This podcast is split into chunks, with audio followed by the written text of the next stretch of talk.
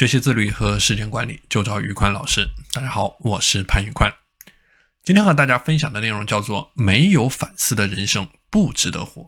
您需要每天对照您的时间日记去进行反思。我们说，人的一生最宝贵的就是时间，人的一生就是时间所组成的。您可以用时间去劳动，去换取成果，去换取您人生的价值。浪费时间呢，就是在浪费生命。浪费时间是因为懒惰，因为每天只愿意躺在床上刷短视频，所以说您的时间没有输出任何的价值，您的生命是被白白浪费掉的。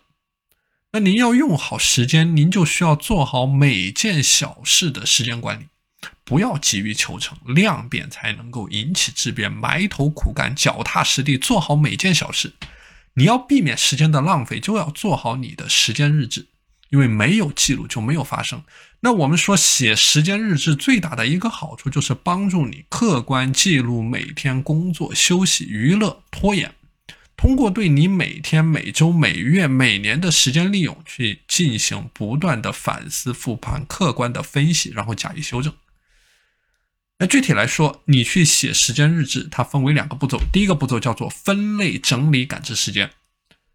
人之所以会浪费时间，是因为对时间没有感知，感受不到时间的存在，以为时间不值钱。其实您的时间是最值钱的，您的时间就是您的生命，您花多少钱也买不回您的生命。系统的去记录您在各个不同项目上面的时间开销，比如说你工作的时间、你创业的时间、你做副业的时间、你专业提升的时间、你锻炼的时间。通过这样的记录，你就能够很好的感知你的时间是否产出了价值。第二个方面呢，叫做复盘精进。苏格拉底他说过一句名言：“没有反思的人生不值得活。”您需要每天对照您的时间日志去进行反思。当您连续记录上一天，您会发现时间利用细节上的问题，是不是花了很多时间在刷视频，在做一些没有用的事儿？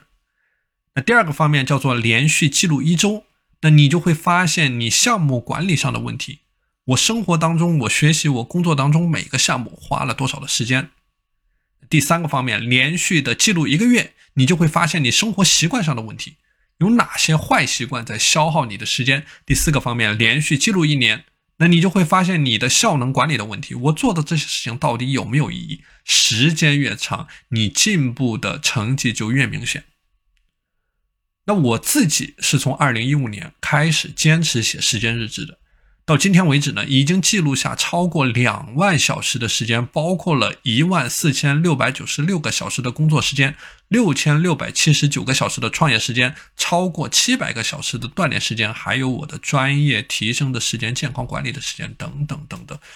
持续的时间记录给我的时间利用率带来了巨大的提升，让我在多个领域都拿到了结果。那你刚开始在记录时间的时候呢，可能会有挑战，但是，一旦你能够像记账或者说像写日记一样每天去坚持，那你一定会收获这里面的价值，因为这个不仅仅是在记录你的时间，也是在记录你的成长。好了，今天的内容和大家分享到这里，我是潘宇宽，我们下期节目再见。